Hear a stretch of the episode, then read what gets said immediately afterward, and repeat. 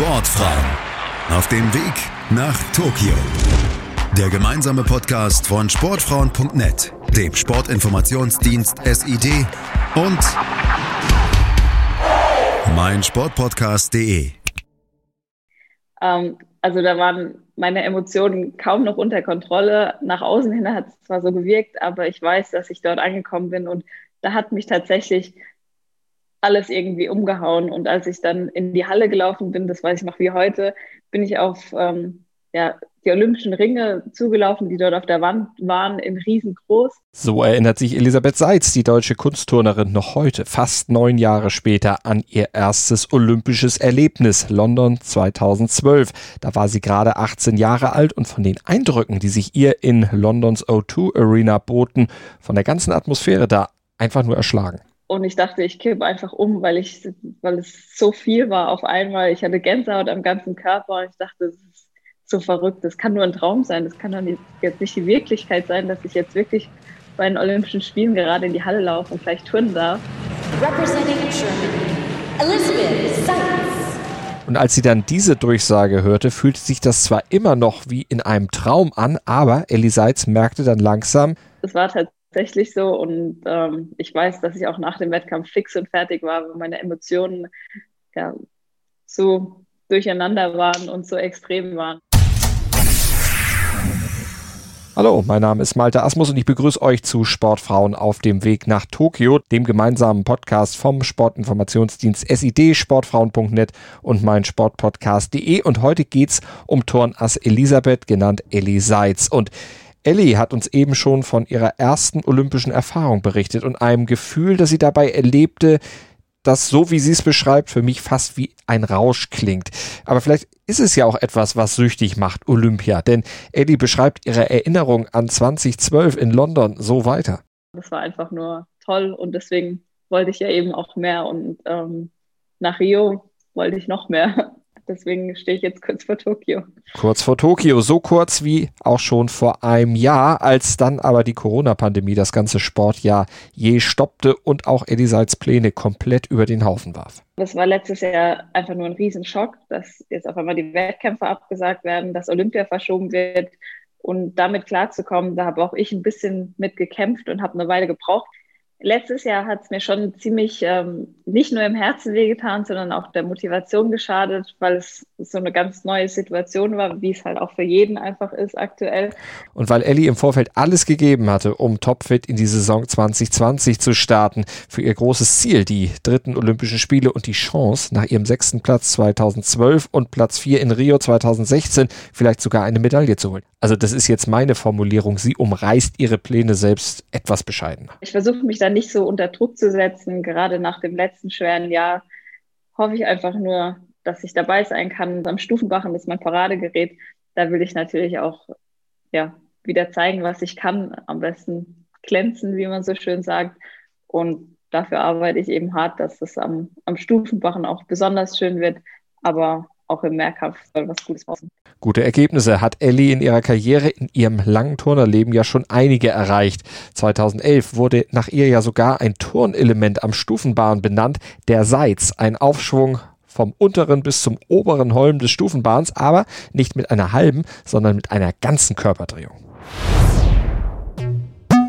Elisabeth Seitz ist Jahrgang 1993 und kommt aus einer Turnerfamilie. Sie begann bereits mit drei Jahren selbst zu turnen, spielte aber zunächst lieber Tennis und tanzte Ballett. Nach zwei Leistenbrüchen suchte sie aber eine neue Sportart, erinnerte sich ans Turnen und blieb dabei. Und dann startete die Karriere durch. Seitz wurde zur deutschen Rekordmeisterin mit bisher 22 Meistertiteln.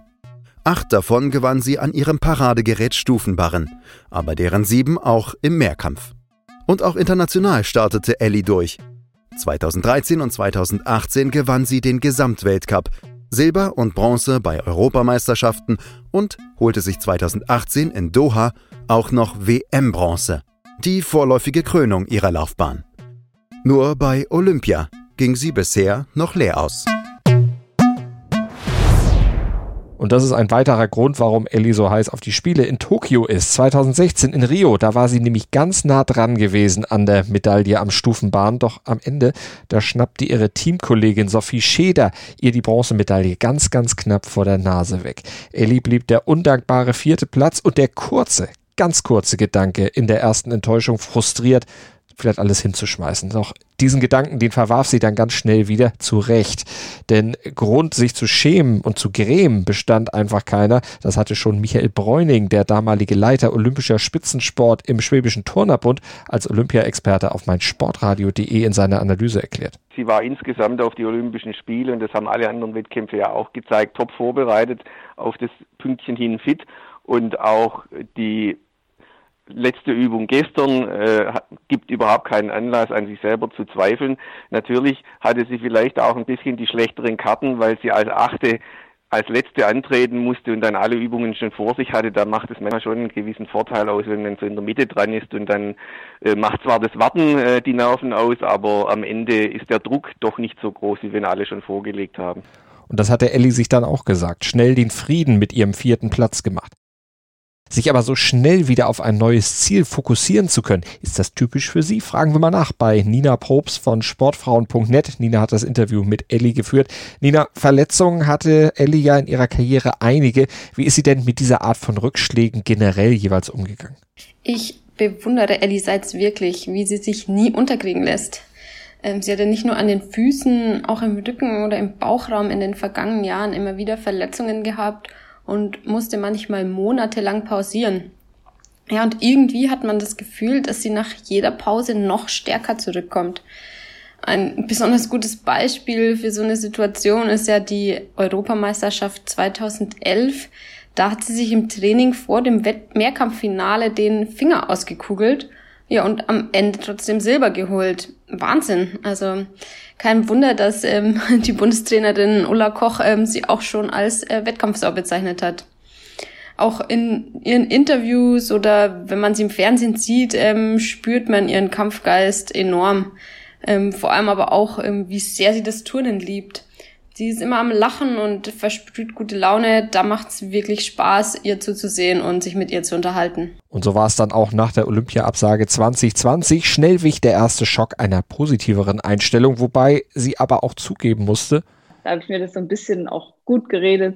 Ich kann glücklich und froh sein, dass ich mehr oder weniger normal weiter trainieren kann und dass eigentlich einfach nur alles ein Jahr verschoben wird und so habe ich geschafft, mich so ein bisschen aus diesem Loch wieder rauszukämpfen, indem ich gesagt habe, mir geht's gut, ich bin gesund, meine Familie, meine Freunde sind gesund. Mein Leben läuft mehr oder weniger normal weiter, außer dass es eben um ein Jahr verschoben wurde, dieses Highlight Olympia. Ein Jahr, das sie dann auch nutzen konnte fürs Training, denn Ellie ist Sportsoldatin mit allen Vorteilen, die sie als Angehörige einer Sportfördergruppe natürlich genießt. Turnen ist mein Job und dafür gebe ich dann alles und das kann ich dank der Bundeswehr, weil ich ähm, dadurch abgesichert bin. Und da bin ich mehr als froh und auch dankbar. Aber sie ist nicht nur finanziell abgesichert, sondern hat zugleich auch schon eine Möglichkeit, die Karriere nach der Karriere zu planen. Und das hat sie im letzten Jahr dann auch getan, denn die Bundeswehr, die unterstützt ja auch duale Karrieren. Also, dass man neben dem Sport studiert. Und damit habe ich angefangen. Ich studiere Lehramt, ähm, Sport und Englisch damit weiß ich auch, dass der Sport mal vorbei ist, dann ins Berufsleben einsteigen kann. Und es ist wirklich sehr hilfreich, dass es nicht einfach nur der Sport ist und dann ist die Bundeswehr weg, sondern die hilft auch, dass man wieder, ja, ich sag mal, ins, oder man sagt ja gerne, ins Leben einsteigen kann, also ins Leben nach dem Sport.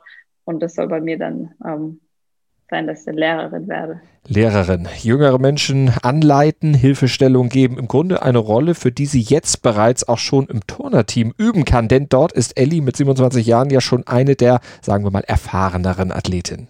Kim Bui ist ja noch älter ähm, und sie und ich sind eigentlich schon so die Ansprechpartner, wenn jemand was braucht, wenn jemand Fragen hat. Und es weiß auch jeder und wenn da Bedarf ist, dann will ich gerne mal auch die Jüngeren und sonst reden wir auch gerne mal so, gerade in der Kabine. Und da merken die Kleinen auch, dass sie eigentlich ganz gut aufgehoben sind bei uns. Aber auch wenn Ellie Seitz den Teamgeist beschwört, den Jüngeren gerne Tipps gibt, vorbeiziehen lassen will sie sie dann aber, vorbeiziehen lassen will sie sie dann aber doch nicht an sich, denn sie hat ja Qualitäten, mit denen sie definitiv wuchern kann. Und die führt sie auch als kleine Warnung an die nachrückende Konkurrenz ins Feld, denn noch ist sie ja nicht qualifiziert für Olympia. Das Ticket kann sie erst im Juni, Juli, also kurz vor dem geplanten Tokio-Termin, wirklich lösen. Dann stehen nämlich die deutschen Meisterschaften und eine extra Olympia-Quali noch auf dem Programm. Und da gilt es dann, sich eben gegen diese jüngere Konkurrenz zu behaupten. Und da baut sie natürlich auf ihre Erfahrung. Ich denke schon, dass es ähm, ja eine große Gefahr für andere ist, wenn man es so ausdrücken kann, dass ich einfach so viel Erfahrung schon gesammelt habe, so viele Momente und Situationen erlebt habe, dass mich nichts mehr so schnell umhauen kann, dass ja auch eben so ein Großevent wie Olympia ähm, mich zwar beeindruckt, aber nicht umhaut und deswegen denke ich, ja, können sich andere ein bisschen in Acht nehmen in der Hinsicht. Und wen schätzt Ellie Seitz Team intern als größte Konkurrentin ein? Ja, die Konkurrenz ist schon da, ist auch groß. Ähm, Kim Bui ist, trainiert mit mir jeden Tag und ich sehe, dass sie auch wenn sie noch mehr älter ist als ich, also sich noch eher als äh, alte Frau im Turnen nennen könnte, ähm, ist sie immer voll da und immer voll fit. Aber gleichzeitig haben wir letztes Jahr eine neue deutsche Mehrkampfmeisterin gehabt, äh, Sarah Voss, die zum Beispiel ist auch ähm, sehr, sehr gut drauf. Man hat es auch bei den Waldmeisterschaften in Stuttgart gesehen, dass sie einfach ja, voll da ist und dass man mit ihr, mit ihr rechnen kann. Und so kann auch ich mit ihr rechnen. Wie schätzt Nina Probst von Sportfrauen.net denn die Chancen von Ellie Seitz auf das Olympiaticket ein? Ganz schwierig zu sagen, wie es in diesem Jahr bei Olympia ausgehen wird. Ähm, durch die Pandemie hat es ja weniger Wettkämpfe gegeben, bei denen die Turnerinnen sich international vergleichen konnten. Aber ich traue Ellie da wirklich alles zu. Sie sagt ja selbst, dass sie topfit ist und dann kommt noch dazu, dass ähm, sie so viel Erfahrung mitbringt das kann eine gute Mischung sein und ich wünsche ihr wirklich, ähm, dass sie diesmal eine Medaille holt. Das hätte sie sich verdient.